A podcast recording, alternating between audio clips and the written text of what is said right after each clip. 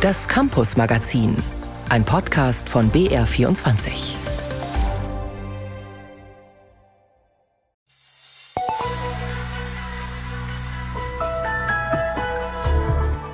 Der Saal stinkt, die Sitze sind ungemütlich, die, die Tische fallen auseinander, so ich muss den Tisch festhalten. Wir haben zum Beispiel nicht mal wirkliches WLAN an den Seelen.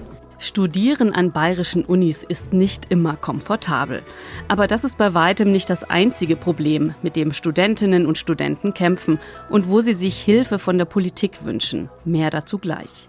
Dann klären wir, wieso für Studienabbrecher der Einstieg ins Handwerk attraktiv sein kann. Und wir lernen einen ziemlich beschäftigten Schüler kennen. Ich habe jetzt nicht mehr so viel Freizeit, aber ja, ich kann noch ein bisschen Blockflöte spielen und ein bisschen lesen. Das und mehr im Campus Magazin. Am Mikrofon ist Monika Wagner. Schön, dass Sie zuhören. Im Oktober sind in Bayern Landtagswahlen. Zehn Millionen Bürgerinnen und Bürger dürfen ihre Stimme abgeben. Unter ihnen auch viele Studierende. Die rund 400.000 Studis sind ein wichtiges Wählerpotenzial für die Parteien. Doch ernst genommen fühlen sie sich von den Politikern oft nicht. Philipp Adelt hat sich mit bayerischen Studierenden getroffen und gefragt, was sie sich von der neuen Landesregierung wünschen und welche Sorgen und Nöte sie haben. Mehr Steckdosen in der Bib auf jeden Fall und günstigeres Essen in der Mensa. Günstigere Salate wären auch nicht schlecht. Es ist doch erstaunlich. Nicht mehr Geld für die Lehre fordern die Studierenden, nicht die großen Themen, nein, es geht erstmal um Steckdosen und Salat. Haben die jungen Menschen sonst keine Probleme, könnte man fragen. Man könnte aber auch sagen, es kriselt gewaltig an den Unis, eben bei Steckdosen und Salat, bei den grundlegendsten Dingen. Einsturzgefährdete Räume, marode Hörsäle, von solchen Dingen kann Michael Ruppert berichten. Der 29-Jährige studiert in Erlangen Philosophie und linguistische Informatik und engagiert sich in der Landesstudierendenvertretung. Wir treffen ihn nicht im maroden Unigebäude, sondern im Schlossgarten. Da kann einem schon mal nicht die Decke auf den Kopf fallen. Natürlich ist nicht davon auszugehen, dass sich die Regierungsbeteiligungen massiv ändern werden. Aber ich glaube, der Wahlkampf ist ein guter Moment, die Themen in die Öffentlichkeit zu bringen, die uns wichtig sind. Und an der Stelle kann man eben auch PolitikerInnen aller möglichen Parteien auf ihre Wahlversprechen festnageln. Das 29-Euro-Ticket zum Beispiel. Es ist so etwas wie das Deutschland-Ticket für Studierende. Das will die bayerische Landesregierung noch vor der Wahl einführen. Doch Ruppert, der Studierendenvertreter, denkt schon weiter. Das muss jetzt irgendwie auch langfristig verstetigt werden. Weil wenn dieses Ding nach, ich weiß nicht, übernächstes Jahr auf 49 Euro steigt, dann ist es plötzlich wieder teuer. Zwar hat die Regierung keine konkreten Pläne zur Anhebung des Ticketpreises, doch orientiert sich der Preis am Deutschland-Ticket, teilt die bayerische Staatsregierung auf Anfrage mit. Wenn das in den kommenden Jahren teurer wird, würde auch das Ticket für die Studierenden teurer. Rupperts Worte zeigen deutlich, die jungen Menschen haben offenbar das Vertrauen in die Politik verloren. So auch die 26-jährige Mine, die in Erlangen Pharmazie und Medizin studiert. Äh, ich habe lange Zeit ähm, gedacht, dass die Linke sich da eher äh, für irgendwie interessieren würde, was die Studenten so machen, wie es denen geht. Weiß ich nicht, ob ich jetzt immer noch dahinter stehe. Die SPD hatte auch viele Wahlversprechen, die CDU auch. Ich bin da wirklich sehr neutral. Ich, ich habe das Gefühl, die Politiker versprechen sehr viel und halten sehr wenig. Auch Mine beklagt den Mangel bei den einfachsten Dingen, bei der Standardausstattung der Vorlesungsräume. Der Saal stinkt, die Sitze sind ungemütlich, die die Tische fallen auseinander, so ich muss den Tisch festhalten. Wir haben zum Beispiel nicht mehr wirkliches WLAN an den Seelen. Ihre wirklich wichtigste Forderung an die Politik ist aber eine Reform der staatlichen Studienzuschüsse des BAföG. Ein Student bekommt BAföG, das reicht ihm angeblich vollständig, um nicht nebenbei arbeiten zu müssen. Und das funktioniert so nicht. Ein Student bekommt viel zu wenig BAföG. Damit kann man sich nicht mal mehr die Studentenwohnungen leisten. Mine erhält auch BAföG. Wenn sie trotzdem noch nebenbei arbeiten muss, schaffe sie kaum die Pflichtleistungen an der Uni. Doch die Studierenden haben auch Verbündete, die Studierendenwerke. Sie betreiben Mensen, Wohnheime und Beratungsstellen. Dort hört man die Klagen der jungen Menschen und fordert ebenfalls mehr Geld. Josef Toast, Sprecher der Bayerischen Studierendenwerke. Wir leben zum Teil eben aus der Substanz. Das hat man in München jetzt ja gesehen. Es waren keine Mittel mehr da, um hier irgendwelche Sanierungen zu machen. Wir kommen gut über die Runden, aber wir verlieren, wenn da sich nichts ändert, einfach die Investitionsfähigkeit. Und so verfallen nicht nur Hörsäle, sondern auch Wohnheime. Das Essen in der Mensa wird teurer, trotzdem steigen die Semesterbeiträge für die Studierenden zuletzt von 52 Euro auf 72 Euro. Manch einem wird das alles zu viel und er sucht sich Hilfe bei der psychologischen Beratungsstelle, die ebenfalls vom Studierendenwerk betrieben wird. Zum Beispiel der Studentenwerk Oberfranken gehört sicher nicht zu den ganz großen Studentenwerken, aber wir äh, haben vier hauptamtliche Psychologen. Das muss man sich mal vorstellen. Könnte ich eine kleine Klinik aufmachen. Also äh, hier ist der Beratungsbedarf auch nach Corona massiv in die Höhe gegangen. In anderen Bundesländern gäbe es staatliche Zuschüsse für diese Beratung, in Bayern jedoch nicht, beklagt Toast. Dabei könnte der Staat sogar sparen, wenn er die Studierenden besser fördern würde. Ich habe spaßeshalber mal gesagt, drei Studierende, die wir das Studium retten, haben volkswirtschaftlich die gleiche Effizienz, wie wenn ich einen Psychologen ein ganzes Jahr beschäftigt habe. Auch Toast plädiert wie die Studierendenvertreter für eine Verstetigung der Förderung.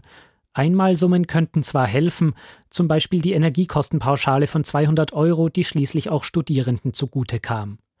Oder in Niedersachsen, wo die Landesregierung Studierendenwerke mit 30 Millionen Euro durch die Krise rettet. Es müsse aber grundsätzlich etwas passieren, hört man immer wieder. Ob sie sich von einer der im Landtag vertretenen Parteien besonders gut verstanden fühlen, darauf wollen sich die hochschulpolitischen Akteure nicht festlegen. Denn manchmal werden sie von Politikern positiv überrascht. Studierendenvertreter Michael Ruppert. Teilweise hat man auch intuitiv eher unerwartete Verbündete. Zum Beispiel haben sich die Freien Wähler für unsere Konstituierung deutlich eingesetzt. Also dass wir als Landesstudierendenrat im Gesetz festgeschrieben werden und eben daher zum Beispiel auch Anhörungsrechte zu unseren Themen haben. Und was hat es nun mit der Forderung nach günstigerem Salat auf sich? Die könnte man unter die Überschrift Klimawandel stellen.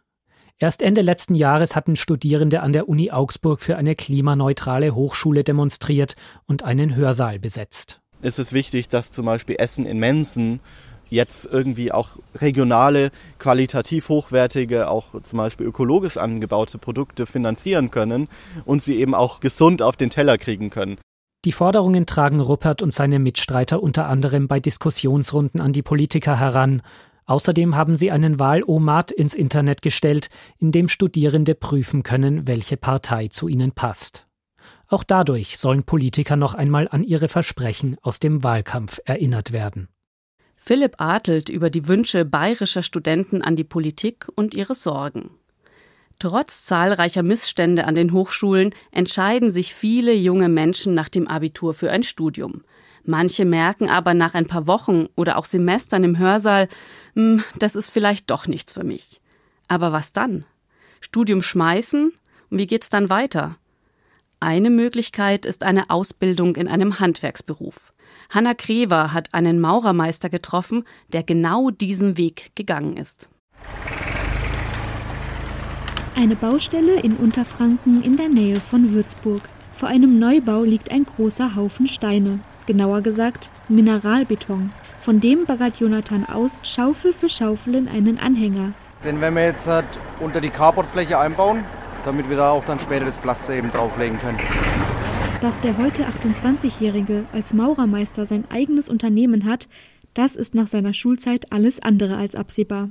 Nach seinem Abitur 2015 entscheidet sich Jonathan aus zunächst für ein Studium. Er will Lehrer werden, wie viele andere in seiner Familie. Durch den Beamtenstatus erhofft er sich finanzielle Sicherheit. Nach drei Wochen dann die Ernüchterung. Also ich habe mich irgendwie komplett fehl am Platz gefühlt. Die Motivation war einfach nicht vorhanden. Auch wenn man in diesem Hörsaal saß und vorne zuhören musste. Ich habe mich immer nach rechts und links geschaut und habe mir gedacht, wieso schreibt jetzt jeder gleich wieder was mit? Es war einfach am Ende des Tages wirklich nichts mehr für mich. Also bricht er sein Studium ab. Um Geld zu verdienen, beginnt Aust bei einer Baufirma zu arbeiten. Danach steht für ihn fest, er will eine Ausbildung zum Maurer machen. An junge Leute wie Jonathan Aust, die sich verändern wollen, wendet sich das sogenannte Karriereprogramm Handwerk der Handwerkskammer für Unterfranken. Das gibt es schon mehr als zehn Jahre. Die Zahl der Studienabbrecher ist damals wie heute schon sehr, sehr hoch. Wir können da je nach Uni und FH leichte Unterschiede, aber alle um die 30 Prozent sehen. Und so hat man gesagt, okay, wie kann man sich diese Zielgruppe erschließen? Erklärt Barbara Hofstadt von der Handwerkskammer Unterfranken. Die Handwerkskammer geht nicht direkt auf junge Menschen zu, die ihr Studium abgebrochen haben oder mit dem Gedanken spielen. Wir werben nicht aktiv an Unis oder Fachhochschulen, sondern tatsächlich der Mensch entscheidet sich, kommt dann auf uns als Handwerkskammer zu und die Ausbildungsberatung zeigt ihm dann entsprechende Möglichkeiten auf. Dazu kann zum Beispiel gehören, direkt einen Praktikumsplatz in einem geeigneten Betrieb zu vermitteln, um die jeweilige Branche kennenzulernen.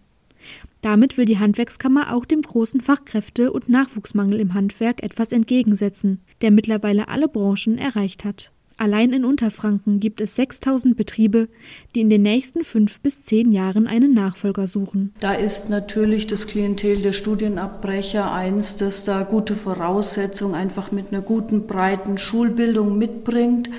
Ein sehr, sehr attraktives. Ein weiterer Vorteil für alle Auszubildenden mit Abitur Sie können die Ausbildungszeit verkürzen und je nach Betrieb schon Teile der Meisterprüfung nebenbei machen.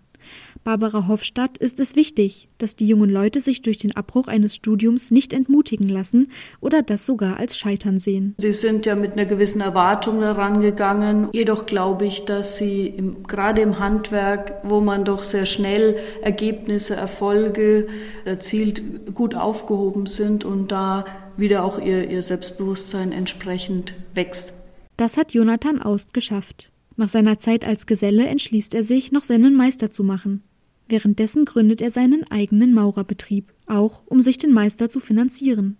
Heute hat er schon fünf Mitarbeiter, nach gerade mal einem Jahr. Ja, man muss sich erst einen Namen machen und auch zeigen, dass man, sage mal, solche Großaufträge auch wirklich stemmen und sauber abliefern kann.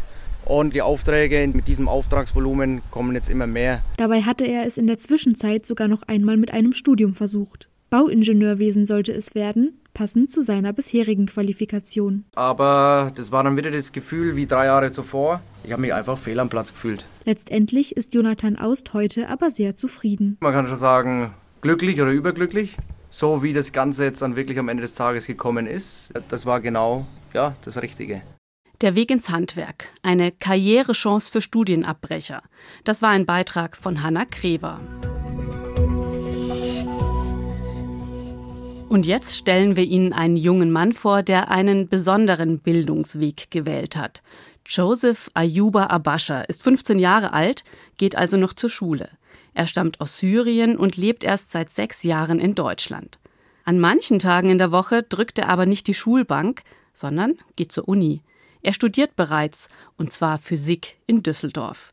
Wie er das alles schafft, erzählt Janina Werner. Bei dem Versuch hier haben wir uns angeschaut, wie die Kapazität eines Plattenkondensators. Joseph Ayuba Abascha steht etwas schüchtern und verloren in dem riesigen Hörsaal der Heinrich-Heine-Universität in Düsseldorf. Doch der Hörsaal ist jetzt quasi sein zweites Zuhause. Denn seit April studiert der 15-Jährige neben der Schule hier Physik. Ich war halt schon mit sieben halt oder vielleicht noch früher schon sehr für Naturwissenschaften und vor allem Physik begeistert. Und ich war halt auch schon immer sehr gut in Mathe und da dachte ich, ja, passt. Und dann habe ich mir gedacht, ich gehe studieren. Ganz so einfach war es nicht. Joseph musste sich für das Studium ganz normal bewerben, also gute Noten und ein gewisses Vorwissen im Fach Physik nachweisen. Außerdem ein Motivationsschreiben und ein Empfehlungsschreiben von der Schule vorlegen, mit Erfolg. Nun sind Experimente mit dem Plattenkondensator Alltag für den 15-jährigen Syrer. Wie andere Studierende der Physik auch, besucht er zwei Vorlesungen in der Woche und eine Übungsgruppe. Den Schulstoff, den er in dieser Zeit verpasst, muss er selbstständig nachholen. Joseph verbringt deshalb viel Zeit in seinem Kinderzimmer am Schreibtisch. Ich habe jetzt nicht mehr so viel Freizeit, aber ja, ich kann noch ein bisschen Blockflöte spielen und ein bisschen lesen. Das mache ich meistens abends, nachdem ich all meine Pflichten erledigt habe. Ja, dann komme ich ein bisschen zur Ruhe und auch ein bisschen gegen meinen Vater Schach spielen und gewinnen. 2017 kam Joseph mit seiner Mutter Faten nach Ratingen zu seinem Vater Milat. Die ersten Monate in der Schule waren für den Jungen nicht leicht, erinnert sich seine Mutter Faten. Das war schwierig am Anfang für uns beide. Wir konnten gar nichts Deutsch sprechen und er hatte keine Freunde auch in der Schule. Er bleibt alleine im Schulhof. Er konnte nicht spielen, erste drei Monate. Dann alles wird gut. Ja. Das neue, unbekannte Land macht Joseph anfangs zu schaffen, genau wie das Schulsystem. Ich musste mich zuerst mit der Sprache verständigen, mit der neuen Kultur, mit dem Wetter. Mittlerweile haben sich Joseph und seine Familie an das Wetter gewöhnt und sind in Deutschland angekommen. Das haben sie nur dank ehrenamtlicher Helfer geschafft, die die Familie bis heute unterstützen. Vater Milat war es besonders wichtig, dass alle schnell die Sprache lernen. Also für uns, es gab keine andere Wahl, um hier zu, zu bleiben. Wir müssen also Deutschsprache zu lernen, um uns zu integrieren zu können. Vater Milat ist Lebensmitteltechniker. Mutter Faten macht gerade eine Ausbildung zur Kinderpflegerin. Beide sind sehr stolz auf ihren Sohn. Joseph hat einen genauen Plan. Sein Abitur steht 2027 an. Die Klausuren, die er jetzt an der Uni schreibt, kann er sich für sein späteres Studium anrechnen lassen. Danach will er in die Forschung gehen und neue Technologien für die Energieversorgung entwickeln. Ich wünsche mir, dass jetzt zum Beispiel die Politik nach Wissenschaft und jetzt nicht nach Profit handelt. Und was ich mir noch wünsche, ja, dass wir zum Beispiel neue Technologien entwickeln, zum Beispiel, dass wir jetzt nicht mehr nur von Kohle oder Gas abhängig sind. Janina Werner über einen jungen Mann mit großen Zielen. Ein durchgetakteter Tag mit vielen Verpflichtungen, das ist auch anderswo Alltag. In Kenia ist eine gute Schulbildung nicht selbstverständlich. Und das wirkt sich auf das Lernen der Kinder aus und auf ihre Erziehung, wie Antje Dikans aus Nairobi berichtet. In Kenia sind die Kinder für viele Eltern eine Investition in die Zukunft. Und zwar eine ganz schön teure. Denn anders als in Deutschland sind hier gute Schulen nicht kostenlos. Wer will, dass die Kinder einen guten Start ins Berufsleben haben, gibt meist einen großen Teil des Gehalts für Schulgebühren aus. Dementsprechend verlangen die meisten Eltern von ihren Kindern dann auch Leistung. Wenn die Hausaufgaben erledigt sind, warten weitere Pflichten. Sie muss abspülen, ihre Sachen waschen und auch das Haus putzen, sagt Gloria Okumu, eine Mutter in einem Vorort von Kenias Hauptstadt Nairobi. Danach darf sie draußen spielen. Ihre Tochter Ruth würde nicht wagen, zu widersprechen. Die Zwölfjährige macht sich einen genauen Zeitplan, um alles zu schaffen. So teile ich mir die Arbeit auf. Ich trage eine Aufgabe für eine bestimmte Zeit ein, dann die nächste. Sehr üblich ist es in Kenia, die Kinder auf Internate zu schicken. Das gilt auch für Familien mit geringem Einkommen. Die Kinder schlafen in Sälen mit mehr als 50 Betten, bekommen am Tag drei Mahlzeiten, tragen Schuluniform und richten sich auch hier nach einem strengen Zeitplan.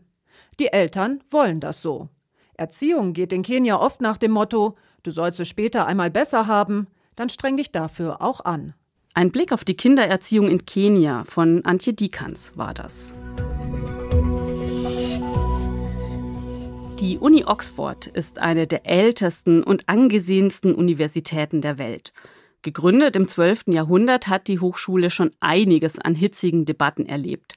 Vor kurzem wurde auf dem Campus wieder heftig diskutiert und sogar protestiert. Auslöser war ein umstrittener Gast. Der berühmte Debattierclub der Uni hatte die genderkritische Feministin Kathleen Stock nach Oxford eingeladen. Während die LGBTQ-Plus-Gesellschaft der Uni erklärte, man müsse Transgender-Menschen vor dem vermeintlichen Hass der Feministin schützen, wurde ihr Auftritt vom Premierminister persönlich verteidigt.